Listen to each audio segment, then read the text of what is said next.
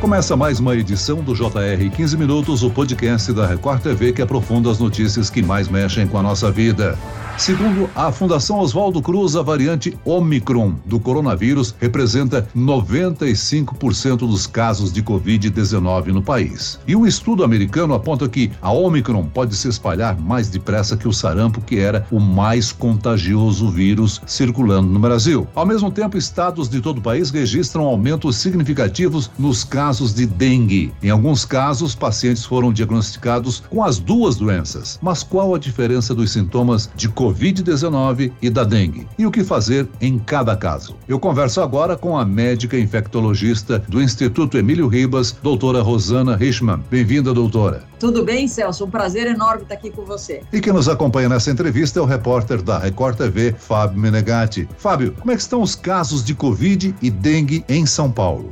Olá, Celso. Olá, doutora Rosana. É um prazer estar aqui novamente. Olha, não apenas São Paulo, né? Mas também Distrito Federal, Goiânia, Paraná já registraram um aumento aí que é maior do que 100% nos casos de dengue de janeiro em relação ao mesmo período do ano passado. Os governantes, inclusive, já começaram a fazer campanha contra o mosquito Aedes aegypti, que é o transmissor do vírus da dengue. Celso, doutora, eu já peguei dengue. Ô, doença chata, viu? Puxa vida, não é fácil. Todo ano nós temos que falar sobre o aumento de casos de dengue. Refazemos os avisos sobre não deixar água parada em casa e mesmo assim a dengue continua sendo uma doença grave no Brasil no período de calor. As chuvas até do verão propiciam isso, né? A propagação desse vetor. É tão difícil produzir uma vacina ou algo que permita, enfim, diminuirmos os casos de dengue no Brasil? Olha, Celso, a dengue é uma, é uma doença, uma arbovirose, né? O que, que é isso? É uma doença transmitida por um artrópode, que é um vetor, caso aí é o Aedes aegypti. Para quem não sabe, Aedes aegypti significa odioso do Egito, então pelo nome do mosquito já deu para ver que a coisa não é tão simples. E esse mosquito, ele tem a capacidade de ser vetor de pelo menos três vírus importantes aqui no Brasil, né? E que sempre nos preocupam. É a própria dengue, o zika vírus e chikungunya. Então, você indo atrás do vetor e diminuindo a população de mosquito, indiretamente indiretamente você está protegendo três doenças ao mesmo tempo. Porque você concorda comigo que você desenvolver vacinas específicas, uma para zika, uma para chikungunya, uma para dengue, é claro que a gente vai ter um caminho mais longo. Mas se fosse tão simples assim, eu acho que já teriam resolvido. Você eh, disse muito bem, quando em época de chuvas, né, os ovos do mosquito pode passar um tempo prolongado e ele é muito resistente no ambiente. A hora que ele entra em contato com a água e as chuvas propiciam isso, isso é o suficiente para esse ovo virar larva e virar mosquito e a partir daí continuar começar todo o nosso ciclo. Então, sem dúvida, é uma doença de sempre preocupação no verão, é uma doença que é um desafio no mundo inteiro, principalmente nos países todos que estão nos trópicos, tanto aqui na América do Sul, na Ásia, a gente vê o mesmo problema, muito menor do que quem está na América do Norte, onde o clima é muito mais frio e inexiste o Aedes aegypti para aquela região. Agora, o último boletim do governo brasileiro revela que em janeiro de 2022 foram registrados mais de 40 mil casos de dengue no país. O número é quase 50% maior do que no mesmo período do ano passado. Nós estamos relaxando nos cuidados com a dengue, está faltando fumacê para combate. O que está acontecendo, doutora? É uma série de coisas, mas a pandemia, sem dúvida, tem seu papel nisso, porque nós passamos praticamente dois anos só falando de Covid. Não estou falando que não era necessário, mas imagina um agente de saúde no meio meio da pandemia, bater numa casa de alguém, querer entrar para fazer toda aquela vistoria que sempre foi feita essas campanhas. Primeiro que ninguém mais saía de casa, ninguém entrava na casa dos outros, com todas as normas que nós tivemos que fazer por causa do vírus respiratório, nós deixamos de fazer muita coisa de prevenção, principalmente de ambiente, eh, em relação a isso. Era muito comum a gente ver o fumacê, ver os agentes de saúde indo nos terrenos baldios, indo nas casas, colocando areia nos potes, ou seja, toda aquela aquelas medidas que a gente conhece muito bem em termos de prevenção. E isso deixou de ser feito durante a pandemia. E outra, Celso, deixou de ser falado na importância do assunto. Então, a sensação que a gente tem no Brasil, eu me sinto como infectologista um bombeiro, né? A gente está sempre apagando fogo. A gente faz muito menos ações de prevenção para que aquele fogo não pegue do que a hora que você tem aí 40 mil casos em janeiro, é óbvio que vamos começar a falar no assunto, lembrar a população que cada um tem seu papel, relembrar as autoridades autoridades sanitárias em relação ao papel de cada um, a indústria farmacêutica atrás de vacinas, que nós temos aí a, pelo menos a perspectiva de outras vacinas também vindo, pelo menos para dengue. Então é essa situação que a gente está vivendo hoje, Celso. Doutora, os sintomas da dengue, em algum momento, eles podem ser, de certa forma, parecidos com os sintomas da Covid-19? É, quais seriam, assim, basicamente, as semelhanças e as principais diferenças? Ó, oh, Fábio, eu te diria que eu acho que a principal diferença é a dengue dá uma febre muito alta. Você já teve, você já falou. Ela dá uma febre muito alta e muito súbita. E, e, em geral, é uma dor no corpo, de uma maneira geral. A gente chama isso de mialgia, né? É a dor do músculo mesmo né? O pessoal fala, a carne dói, é isso mesmo. Você tem uma mialgia muito intensa. Então, a Covid-19, você tem um quadro mais respiratório. Então, você pode até ter febre, mas em geral é, não é tão aguda, não é tão alta. Em geral, vem com congestão nasal,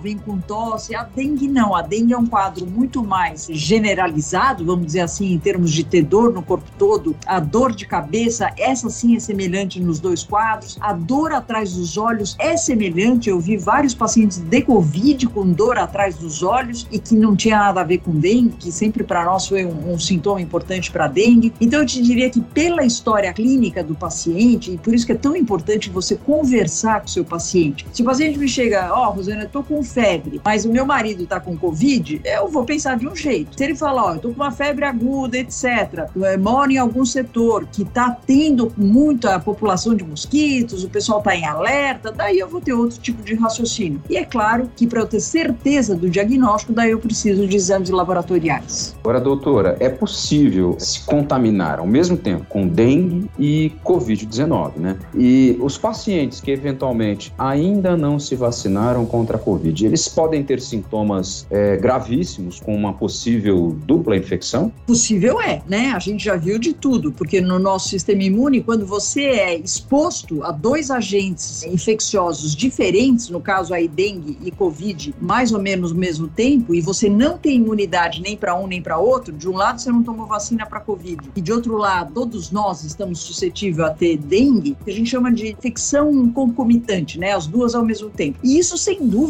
piora o prognóstico desse paciente, porque a covid-19, ela exige muito do nosso sistema imune. Então, ela faz com que a nossa defesa vá para poder combater essa infecção. Imagina você dividir o seu exército em duas infecções ao mesmo tempo. Quer dizer, você vai ter toda a tua resposta imune que ela não vai estar tá focada em um agente agressor, ela está focada em mais de um. Então a tendência é que, lógico, a sua resposta e o agravamento da doença possa ser potencialmente maior. Daí a importância da gente pensar em ambos diagnósticos. É claro que eu estou falando de uma exceção, né? O habitual é ter uma doença só, né? Mas existe a possibilidade de acontecer isso. E mais uma vez, né, Fábio? A gente sempre enaltece a importância da vacinação. Em todos os assuntos que a gente fala, a gente cai sempre na mesma tecla em termos da importância da vacinação. Agora, doutora Rosana, nós corremos o risco de enfrentar em 2022 uma epidemia de dengue junto com a pandemia da Covid-19 e isso pode trazer um colapso para o sistema de saúde, já que os casos de Covid voltaram a subir? Seguramente, Celso. Eu não espero que isso aconteça. Em termos de dengue, eu estou preocupado. Mais do que talvez com o que vai acontecer com a Covid nos próximos meses, vamos falar assim, é difícil falar desse vírus em termos de longo prazo. Mas assim, do jeito que no Brasil, pelo menos, a gente está vendo uma população muito elevada vacinada. Hoje é muito difícil o vírus achar alguém que não tem a proteção contra a Covid, seja pela doença natural, ou seja, ele já foi exposto algum dia, mesmo que ele não seja vacinado, ou ele foi vacinado. Então a tendência pós-Omicron, que exatamente é uma variante que está aí devastando do ponto de vista das pessoas se infectarem, eu imagino que a gente deva passar alguns meses mais tranquilos, assim eu espero, em relação à Covid-19. Eu já não acho a mesma coisa em relação à dengue. A dengue eu estou muito preocupada porque os últimos anos a gente teve baixo número de casos e normalmente, pós dois anos com menos casos, você acaba tendo uma população com menos anticorpos e mais suscetível a ter infecção relacionada à dengue. Com essa chuva toda que a gente está vendo, eu realmente me preocupo mais com a dengue. Doutora, então vamos colocar mais um problema aí no nosso bate-papo: o sarampo. Seria então o vírus mais transmissível, né, que se tinha conhecimento, pelo que sabemos. E nós já tínhamos erradicado o sarampo. O Brasil foi, inclusive, reconhecido pela OMS por esse feito. Mas os casos também voltaram a aparecer. Doutora, o que está acontecendo para o sarampo voltar? Está faltando vacinação também? É, Fábio, tá estranho, né? O mundo tá estranho. A gente vê critérios que eram tão sólidos. Por exemplo, vacinação infantil, vacinação contra sarampo, doença da infância. A gente vê que as coberturas vacinais, ou seja, a, a porcentagem de crianças de fato vacinadas hoje com a tríplice viral, que é a vacina do sarampo, rubéola e cachumba, infelizmente diminuiu bastante nos últimos anos e além disso ela é heterogênea, ou seja, tem municípios que têm uma cobertura muito baixa e o município do vizinho fez sua lição de casa. Só que o vírus não tem fronteira, né? Então, se você não tiver a população como um todo vacinada, o vírus ele entra mesmo e o sarampo ele tem uma taxa de ataque, o quanto uma pessoa infectada consegue infectar os outros que não são vacinados. É um dos mais altos. Tem duas doenças que têm essa taxa de ataque alta, só para dar um exemplo, né? O sarampo é uma delas e a outra que a gente até fala, quando uma coisa pega fácil, a gente fala, ah, é a coqueluche do momento. Por que, que tem essa expressão? Porque pega muito fácil. Então, esse tipo de doença são doenças que nos preocupam e ambas são preveníveis através da vacinação. Então, estou plenamente de acordo com você. É importante a gente falar sobre prevenção, exatamente para não virar bombeiro de novo e ter que apagar o fogo por causa de sarampo ou por causa de outra doença que eu posso prevenir através de vacina. E os sintomas do sarampo, doutora, já que a gente está falando disso? Olha, o sarampo é uma doença também viral, de início abrupto, mais ou menos como a dengue, do ponto de vista de febre alta, só que em geral o paciente fica meio toxemiado. Ele realmente ele fica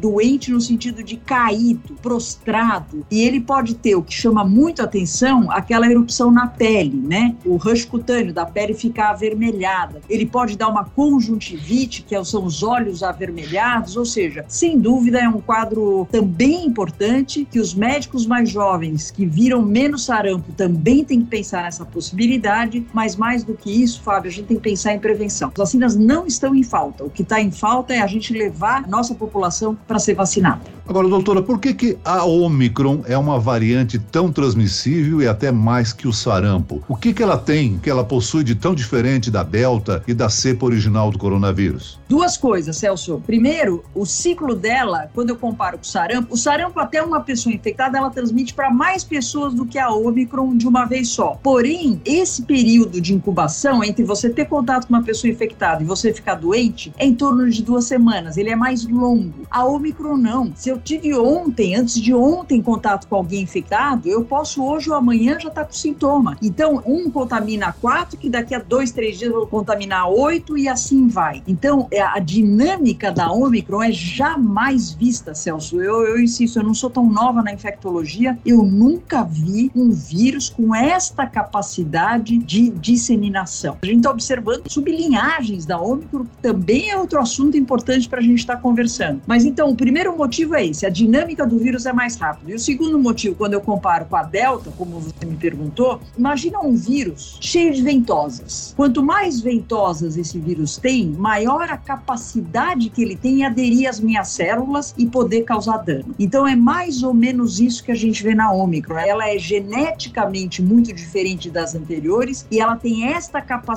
de fundir nas nossas células muito mais eficaz. Por isso ela causou esse tsunami de casos que a gente está vendo. Ou seja, é super preocupante então a pesquisa apontada na Dinamarca e até pelos japoneses da subvariante 2A da Omicron, que é muito mais transmissível? Isso mesmo, a gente está chamando ela de sublinhagem BA2, né? A Omicron é a BA1. Eu tenho falado, só para a gente entender, imagina que o SARS-CoV, que é o vírus, é uma árvore. Então, o tronco dessa árvore, ele é o mesmo para Delta, para Gama, para Omicron. Só que daí nós temos galhos. Essa árvore tem galhos. E esses galhos é que são muito diferentes entre si. Então a sublinhagem ela sai do galho da Ômicron. Então ela tem a base genética daquela BA1 que a gente está conhecendo muito bem, infelizmente, só que ela tem também uma alta capacidade de transmissão. Eu diria que talvez está sendo descrito até em menor tempo ela realmente toma conta do pedaço, como foi descrito na Dinamarca. E Celso, infelizmente, de escapar da nossa resposta imune, seja por causa de tratamento alto, ou seja, aqueles poucos tratamentos que a gente tem, parece que essa BA2 ela escapa mais da resposta aos tratamentos, que nos preocupa, sem dúvida, e também em relação às vacinas. Então, Celso, quando as pessoas me perguntam, Rosane, não aguento mais usar máscara, eu já estou vacinado, será que não está na hora da gente tirar a máscara? Eu tenho dificuldade de responder que sim, exatamente porque a gente ainda tem o risco, infelizmente, de ter sublinhagens dos vírus que a gente já conhece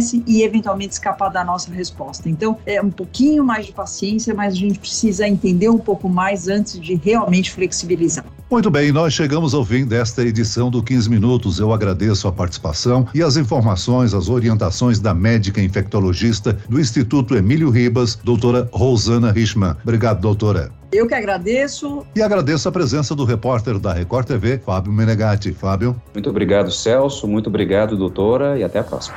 Esse podcast contou com a produção de Homero Augusto e da estagiária Larissa Silva, sonoplastia de Marcos Vinícius, coordenação de conteúdo Camila Moraes, Edvaldo Nunes e Deni Almeida, direção editorial Tiago Contreira, vice-presidente de jornalismo Antônio Guerreiro. E eu, Celso Freitas, te aguardo no próximo episódio. Até lá.